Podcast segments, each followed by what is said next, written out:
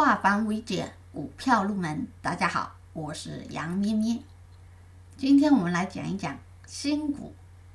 我们经常听到，哎，某某某某打新股中签了，然后呢，他的收益很快就翻了一倍。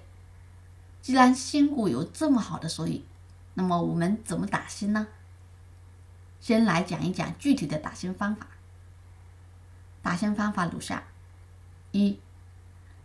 申购新股当天，投资者进行申购，在申购时间内，投资者应有相应的市值进行申购委托。二、申购后的第一天，资金冻结，由中国结算公司将申购的资金冻结。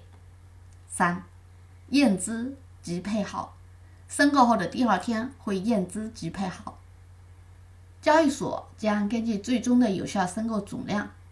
按照每一千股或者五百股配一个号的规则，由交易主机自动有效进行申购统一联系配号。四、摇号抽签，申购后第三天摇号抽签，公布中签率，并根据总配号量和中签率组织摇号抽签，于次日公布中签结果。五、申购后的第四天，公布中签号，资金解冻。对于未中签的部分申购款予以解冻。以上是打新的流程。申购新股需要注意的问题有：投资者可以使用其所持的账户在申购当天申购发行新股，申购时间为上午九点半到十一点半，下午一点到三点。要注意的是，每个账户同一只新股只能申购一次。重复申购只有第一次有效。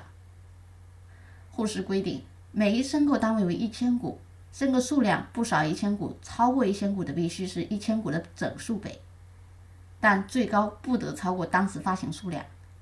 深市规定，申购单位为五百股，每一证券账户申购委托不少于五百股，超过五百股的必须是五百股的整数倍，也不得超过本次发行数量。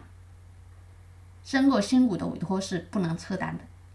申购新股每一千或五百股配一个申购号，同一笔申购所配的号码是连续的。